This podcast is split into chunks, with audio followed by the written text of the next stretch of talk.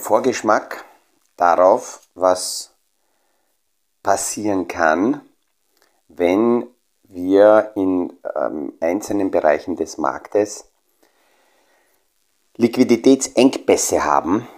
Das sehen wir jetzt aktuell im, in der Kryptowelt. Aus dem Kaffeesatz, der Podcast von AL und E Consulting. Aktuelle Kapitalmarkt- und Wirtschaftsfragen verständlich erklärt mit Scholt Janosch.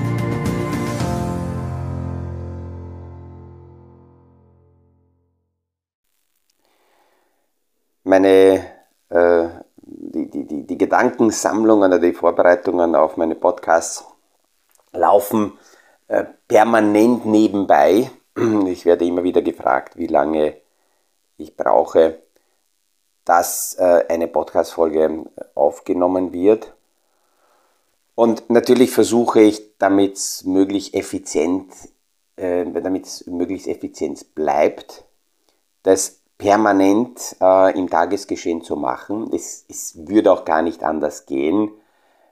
Wahrscheinlich würde ich sofort aufhören, die Podcasts zu machen, wenn hier für diese 20 Minuten auf Deutsch und dann nochmal 20 Minuten auf Ungarisch hier stundenlange Vorbereitungen notwendig wären. Dazu würde das aktuelle Businessmodell Podcast ähm, einfach nicht passen. Und es ist die Erklärung ganz einfach dafür, über YouTube-Channel und andere äh, Kommunikationskanäle kann man die Monetarisierung äh, der, der produzierten Inhalte einstellen, aber bei Podcasts ist das ausgeschlossen. Das heißt, ähm, das, das, muss man sich tatsächlich gut überlegen, ob, warum und wie, wie man das macht.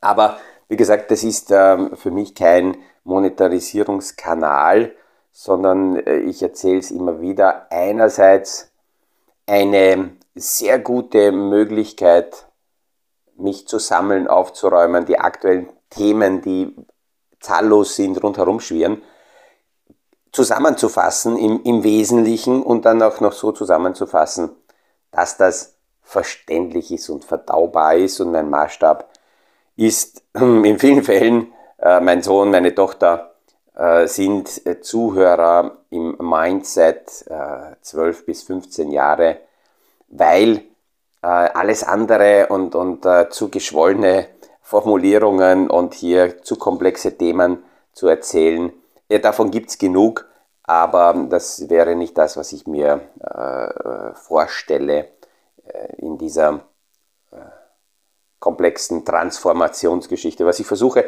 dann in weiterer Folge den Kunden zukommen zu lassen, dass die merken, okay, der Partner, der Berater, mit dem ich arbeite, wie dick der, wie arbeitet der gerade die aktuellen Themen auf und worauf können wir dann die nächsten Gespräche, die wir haben, hier aufsetzen. Ähm, die Ereignisse überschlagen sich im Kryptobereich insofern, weil wir hier zwei äh, ganz wesentliche Themen sehen. Einerseits äh, Liquiditätsengpass und das hört sich immer so simpel an, aber gehen wir weiter zurück. Wenn viel Liquidität in einem bestimmten Markt ist, dann ist diese Liquidität im Normalfall als Kaufliquidität da. Das heißt, es werden in, der, in dem bestimmten Universum, in dem bestimmten Bereich, wird fast alles gekauft. Das heißt, wenn die Flut kommt, dann werden alle dort rumliegenden, schwimmenden Trümmer, Fisch, äh, Schiffe, alles Mögliche nach oben geschwemmt. Und in einer sehr, sehr liquiden Phase werden sehr oft viele Fragen nicht so kritisch gestellt, wie es notwendig wäre. Und dann kommt vielleicht aus dieser liquiden Phase eine Hype-Phase dazu, äh, eine Bubble-Phase, eine Blasenphase, wo noch zusätzliches Geld angezogen wird. Und da wird noch weniger kritisch die Frage gestellt, sondern nur die Anlagekategorie hergenommen. Und das haben wir in der Vergangenheit bei den Krypto-Themen immer wieder gesehen. Und da sind natürlich aus den Geldern, die reingeflossen sind, ist dann sehr viel wieder zurückgeflossen in unterschiedlichste äh, Marketingmaßnahmen, um diese Welle noch mehr zu verstärken und noch mehr Geld anzusaugen und anzuziehen. Und ähm, das, das ist also die, diese eine Sache. Und nachdem aus vielen Gründen rundherum diese Liquiditätsschwemme abgeebbt ist, also in zwei Schritten. Zuerst ist die Blasenstimmung geplatzt, das heißt, es ist nicht mehr nur alles Kapital hier reingekommen. Das war so äh, Mitte 2021 beginnend, beginnend begonnen hat die Erosion in Wahrheit im Februar, März 2021, nachdem davor tatsächlich extrem blasenartig hier Kapital angesaugt wurde. Und dann kommt die zweite Phase, dann beginnen die, die noch da sind, natürlich kritischer viele Themen zu hinterfragen und die Schwachstellen des Systems, die treten in den Vordergrund. Das Interessante ist, die Schwachstellen der Systeme, die sind nicht neu. Die waren auch davor schon immer da. Nur aufgrund der Liquidität sind einfach bestimmte Fragen entweder nicht gestellt worden oder man hat ja einfach äh, nur die, die, die Spekulationswelle geritten. Und ich habe deswegen gemeint, dass das, was wir hier sehen, ein Vorgeschmack ist darauf, was passieren kann, wenn Liquiditätsengpässe in bestimmten Bereichen auftauchen, weil wir neben der Kryptowelt Liquiditätsengpässe ganz massiv im großen System bei den Anleihen sehen. Und es ist nicht von ungefähr, das habe ich schon ein paar Mal erwähnt, dass hier die amerikanische Regierung, allen voran Janet Yellen, an einem Fangnetz, an einem Rettungsschirm für die Anleihen-Liquiditätssituation bastelt, weil die amerikanische Notenbank, die Fed, die Bilanz senkt. Das heißt, der Geldgeber, der über Jahre, fast schon Jahrzehnte sehr viel Liquidität in die Märkte reingepumpt hat, der zieht sich hier zurück, baut seine Bilanz ab. Das bedeutet, er dreht den Wasserhahn ab, er lässt weniger Liquidität in die Märkte rein. Und damit die Umsätze und die Stabilität des, dieses Marktes gegeben ist, müsste eine Liquidität vor woanders kommen. Naja, von wo könnte die Liquidität in die Anleihenmärkte reinkommen oder auch in die Kryptomärkte reinkommen? Naja, von der privaten Seite und von anderen Investoren, von institutionellen Investoren. Wenn aber Misstrauen da ist, wenn Vorsicht da ist, dann kommt die Liquidität nicht von der anderen Seite so stark rein, wie es jetzt die Notenbanken das abziehen und damit vertrocknet dieser Bereich und dann werden kritische Themen in den Segment natürlich äh, deutlich stärker und stärker hinterfragt und, und zerlegt. Ähm, um wieder bei, beim, beim Faden, roten Faden zu bleiben, ich habe äh, vor einigen Tagen gesagt, äh, es kommt zu einem Bankrun im Kryptobereich. In Wahrheit kommt es ja nicht zu einem Bankrun, weil, ähm, weil wir hier nicht von, von einer Bank sprechen. Mit der Bank hat die Geschichte insofern was zu tun, dass hier der äh, Haupteigentümer von FTX, der Samuel Bankman Fried, ähm, da ist der Bankman, im Bankman ist der Bank drinnen und es kam zu einem, keinem Bankrun, sondern zu einem Bankman Run. Das heißt, alle rundherum haben in den vergangenen Tagen versucht, ihre Coins, ihre Kryptos, die FTX und FTT und alles, was dahinter ist, in der Vernetzung loszuwerden. Äh, gestern am Abend kamen Zahlen raus, dass hier äh, quasi über Nacht der Billionär, der junge 30-jährige Samuel Bankman-Fried, ähm, um von 26, also zuerst von 16 Milliarden Vermögen im Bereich der äh, Kryptos auf unter eine Milliarde gefallen ist und ähm, er nicht mehr in der Lage ist, hier die Gelder auszuzahlen. Er hat noch vor einigen Tagen gesagt, na na, es ist alles äh, gesichert, na no, na. Das hört man immer, wenn ein Unternehmen in Schwierigkeiten gerät. Und vor allem müssen wir tiefer reingehen. Äh, die Tatsache, dass hier FTX angegriffen werden konnte äh, vom Binance, passiert ja deswegen, weil, weil, weil die Insider sind.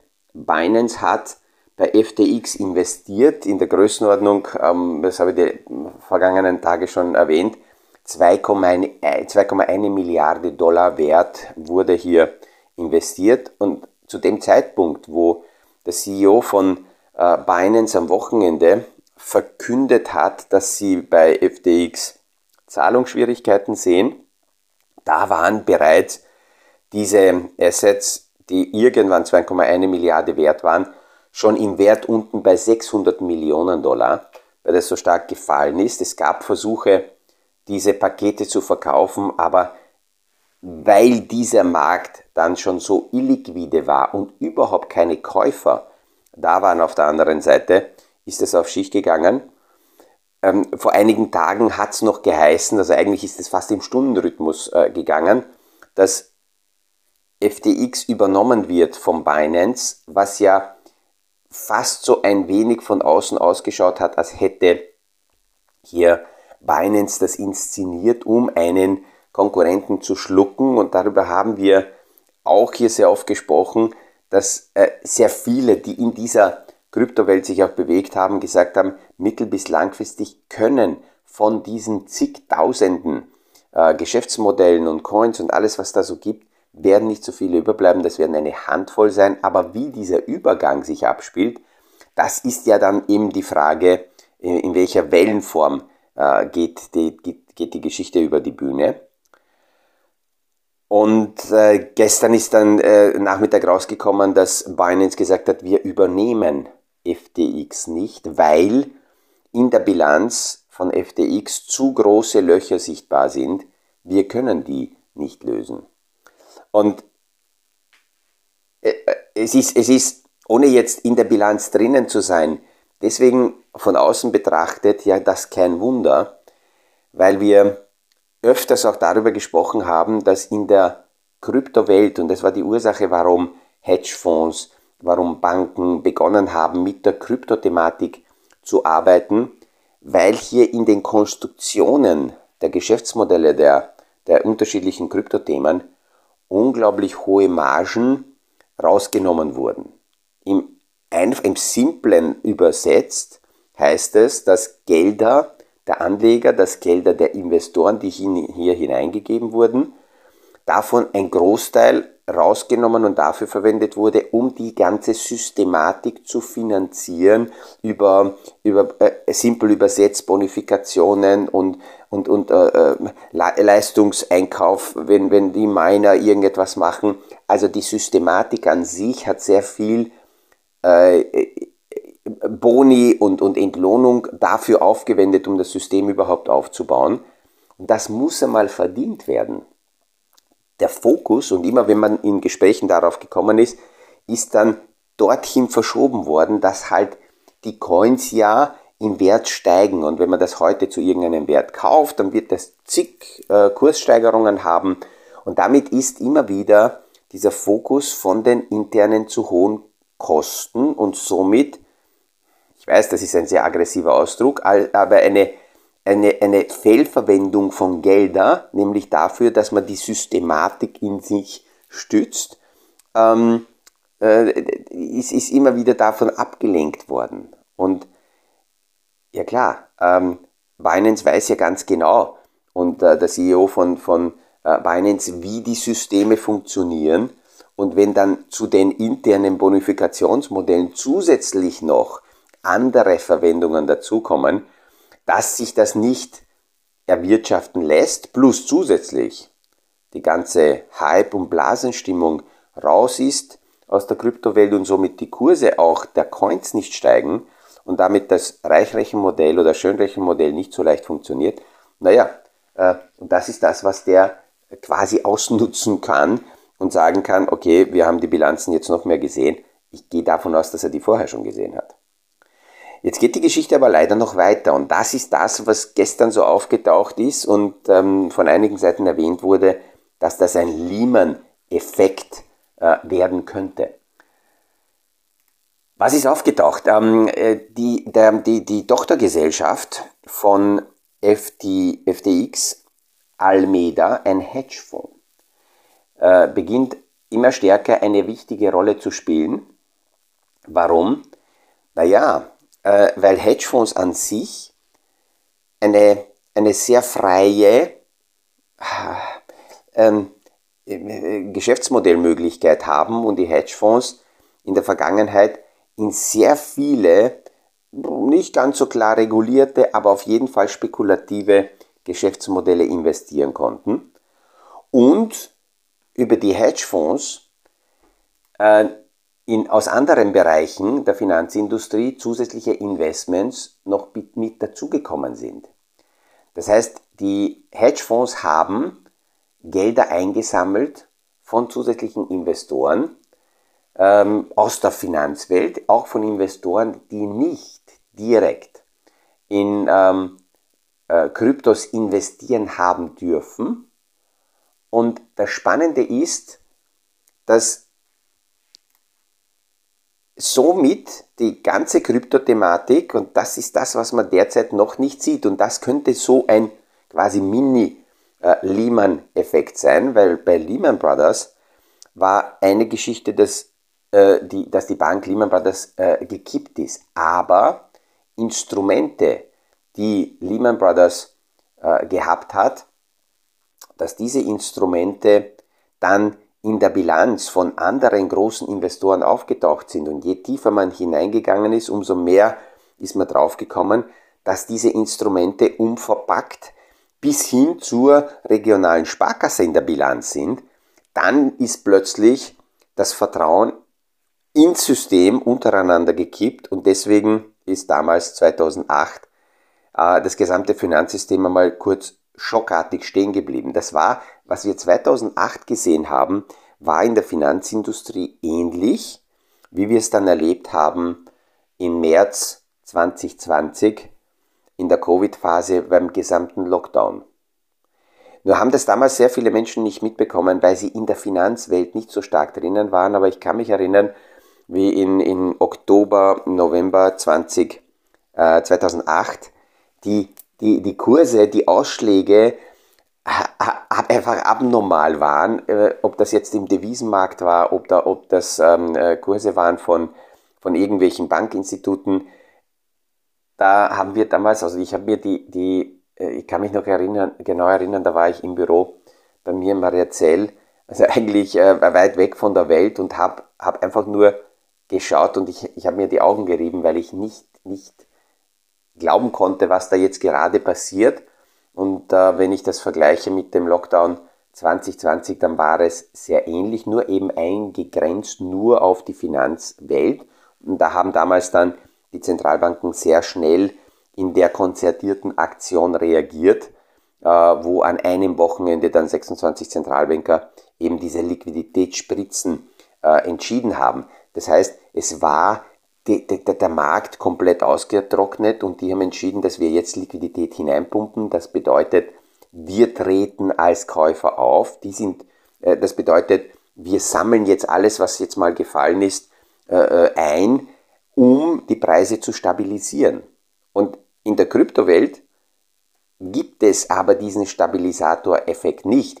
Es sei denn, wir kommen drauf, dass über diese Hedgefonds, und da spielt Almeida eine wichtige Rolle, weil der Hedgefonds, die Tochtergesellschaft von FTX, hat die größten Positionen in der Bilanz in der eigenen Muttergesellschaft. Das heißt, hier hat Almeida Gelder, die eingesammelt wurden, dafür verwendet, um in der Kryptowelt dementsprechend die unterschiedlichen äh, Coins kreuz und quer hier zu finanzieren. Und deswegen sieht man jetzt auch im Moment, dass nach der Reihe diese Unsicherheit kommt und bei den äh, äh, je mehr Unsicherheit, Unsicherheit, reinkommt, umso mehr werden derzeit die einzelnen äh, Coins hinterfragt und äh, gehen in den freien Fall, weil bei allen, wo man merkt, dass in der technischen Konstruktion, wie auch immer, hier eine Querverbindung von FTX vorhanden ist, äh, dort zieht man jetzt mal kurzfristige Reißleine und, und, und zieht sich zurück. Also eine, eine, äh, wie gesagt, spannende Geschichte, die noch eben räumlich begrenzt ist. Aber es wird interessant sein in den nächsten Tagen und vielleicht übers Wochenende, wo es im Markt dann ruhiger ist, welche Institute werden rauskommen, welche Hedgefonds kommen raus. Gestern sind Namen aufgetaucht wie Citadel, ein großer Hedgefonds, äh, Namen wie Softbank wieder mal. Softbank ist immer wieder äh, hier in den Geschichten beteiligt. Es hat sich herausgestellt, dass zum Beispiel Binance ähm, war jetzt der Auslöser der Geschichte von FTX, hat aber schon bei der Terra Luna ähm, ähm, Bankrottgeschichte vor Monaten auch sehr viel verloren. Das heißt, man sieht hier die Vernetzungen, die in diesem Universum untereinander vorhanden sind. Und es wird noch eben diese Frage sein, wie viele Vernetzungen, Quervernetzungen sind da und wie breit hat möglicherweise, obwohl, und sehr viele aus der Kryptowelt haben die Regulatoren kritisiert, dass die, dass die das alles niederregulieren wollen und bla bla. Aber wir sehen, das ist höchste Zeit, dass der Regulator hier ganz klar eingreift, weil sie die Nischen suchen und auch da und dort gefunden haben, aber das dann systemrelevante Probleme aufwerfen kann. Und dass man denen jetzt nicht hilft, ist klarerweise logisch im ersten Moment, weil das sind die, die gesagt haben, ja, das offizielle Finanzsystem, das ist zum Scheitern verurteilt und das ist da schlecht und dort schlecht und jetzt kommt man und sagt, naja, es war gar nicht so schlecht, wenn man uns da äh, retten könnte. Spannende Geschichte. Mit diesen Gedanken schließe ich auch heute mal meinen Podcast ab. Habe eigentlich zwei andere Themen auch vorbereitet, aber die aktuellen Ereignisse haben das ein wenig überrollt und haben mir gedacht, das gehört mit dazu, weil das wird in den, in den Schlagzeilen in den nächsten Tagen sehr präsent sein. Ich wünsche schönen Tag, liebe Grüße und freue mich, wenn wir uns morgen wieder hören. Vor dem Wochenende noch einmal aus dem nächsten Podcast aus dem Kaffeesatz. Das war aus dem Kaffeesatz, der Podcast von AL und E Consulting zu aktuellen Kapitalmarkt- und Wirtschaftsfragen, verständlich erklärt mit Scholt Janosch. Aktuelle Fragen, Rückmeldungen und Anmeldungen zum nächsten Kapitalmarkt-Talk findet ihr auf unserer Homepage www.aleconsulting.at.